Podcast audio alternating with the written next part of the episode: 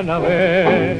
El bailongo se formó en su ley y a la luz de un gran farol medieval todo el barrio se volcó en aquel caserón bajo el parral a bailar y al quejarse el bandoneón se escuchó triste la nota de un tango que nos habla Come here and see. The bailongo went off as it should, in the light of a big ancient lantern. The whole neighborhood flocked to this villa to dance under the vine arbor and listened to the complaint of the bandoneon. Sad sounds of a tango who told us about love, about women, about betrayal, of milongas stained with blood of his crooks and the womanizer. The suburb has gone with her rules. Their story is, perhaps, the cross of the knife. The suburb has gone. That spoke of love, and this stomping is also lost. Welcome, everybody, to our episode number 45 of Around the World in 80 Tangos. Today, we make a wish come true for Ursula from Berlin, Taconeando. Recording of the orchestra of Pedro Laurenz with the singer Juan Carlos Casas, 1942. And the piece is written by Pedro Maffia. Music and the lyrics is written by Jose Horacio Staffolani in 1930. And there is a nice story about Staffolani and Carlos Gardel. Carlos Gardel was quite influential in this time because everybody wanted to contribute to his repertoire, at least every composer and every text writer.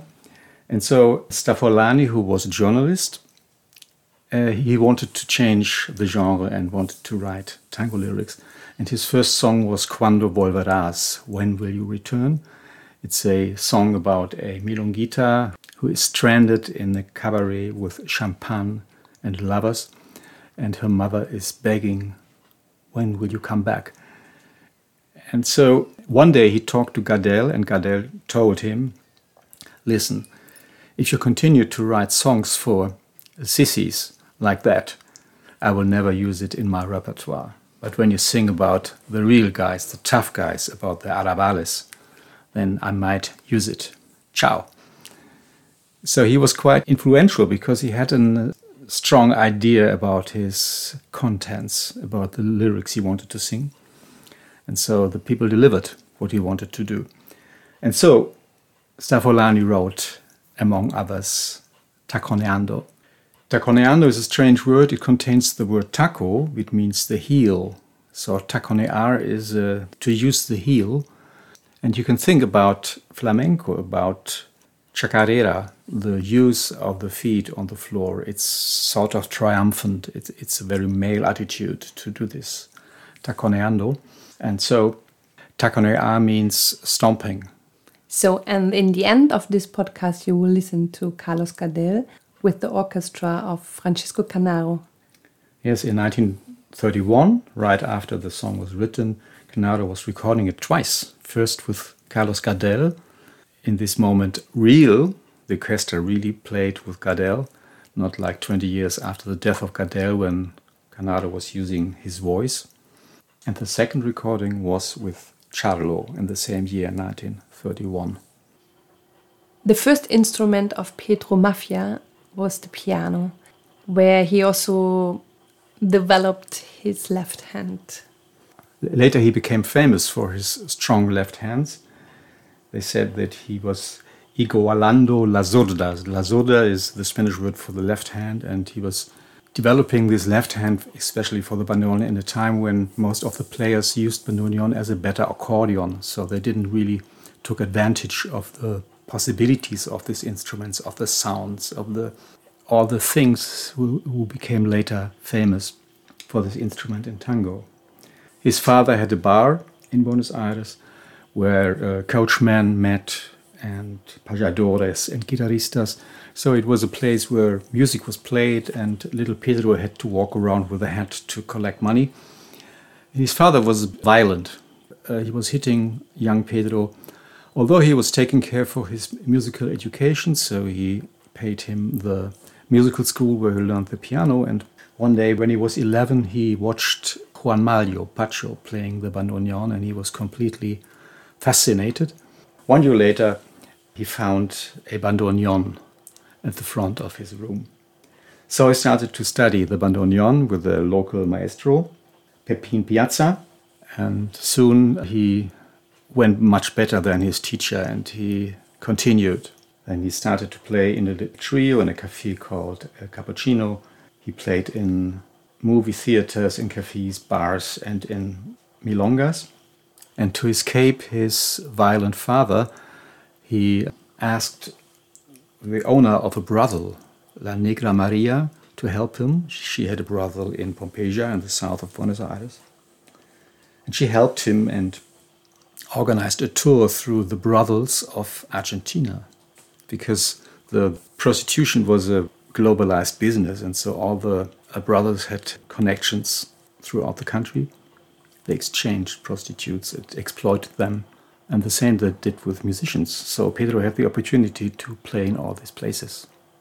And he learned a lot how to perform in this time. Yes, and later he met in uh, Punta Alta, he met Gardel and Razzano. Razzano was the guitar player and manager of Gardel. And they were so impressed that they recommended him for Roberto Firpo. Roberto Firpo was in this time the number one orchestra, the number one orchestra in terms of shows, recordings. So the place to be for a young musician yeah. like Pedro. So he played there for one year, although later he regretted it and he found this music too square. It was just too simple for him because he had other ideas about music. And then he met Julio De Caro. Yeah, his first encounter was in 1980, where he had a quartetto with Julio De Caro, and he wrote his first songs, among them Pelele and Tiny. Then he went back to Firpo. He needed the money and recorded. He was young. he needed the money. And he recorded for five years with Firpo, played in cabarets, in bars. He went on tour. And in 1923, he met Juan Carlos Cobian. We talked already about Cobian in our podcast called Nostalgias. Yes, the famous composition of Juan Carlos Cobian and this was the core of the later sexteto of Julio De Caro, because the same year, 1923, Cobian went to the United States to follow a woman. And Julio De Caro stole this sexteto, asked his brother Francisco De Caro for the piano, and Leopoldo Thompson, El Negro, as the double bass. And this famous sexteto, Julio De Caro, was born and the others were not really amused about the name of the sexteto. Yeah, it, it, was great jealousy in this orchestra because they were all masters. They were all, everybody was a band leader, very strong musicians. So, just by chance, the orchestra has been offered a job and they just needed a name before they had one. And Julio De Caro decided, because he was the contact with the organizer, he said, Oh, the band is called Sexteto Julio De Caro. And so this was not supporting peace in the band. And then at one point they need a new bandonista. Yeah, Luis Petruccelli left, and so they went out to find another one. And then by chance they saw young Pedro Blanco Acosta, who later became Pedro Laurenz, and convinced him to try it with this sexteto.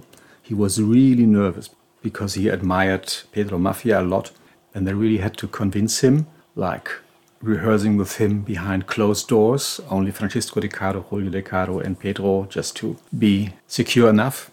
And then he was presented to the whole band, and Pedro Maffia and Leopoldo Thompson were really not very friendly towards him, but after the first rehearsal, they really opened their arms and said, This guy is great. We play with him. And then Maffia and Laurenz became big friends and composed together. They were like a dream team. And I wished I could have been able to see this bandoneon duo once in my life. Yeah, this I can understand. I would love to see them because they came from completely different bandoneon schools. Yes, Pedro Laurenz was somebody who was playing very visual, so he was opening his instrument a lot. He was a big virtuoso. He was also able to play in both directions solos. So he's famous for his variations where he never stops, where he plays just without breathing. And this is also affecting the dancer a lot when you hear this.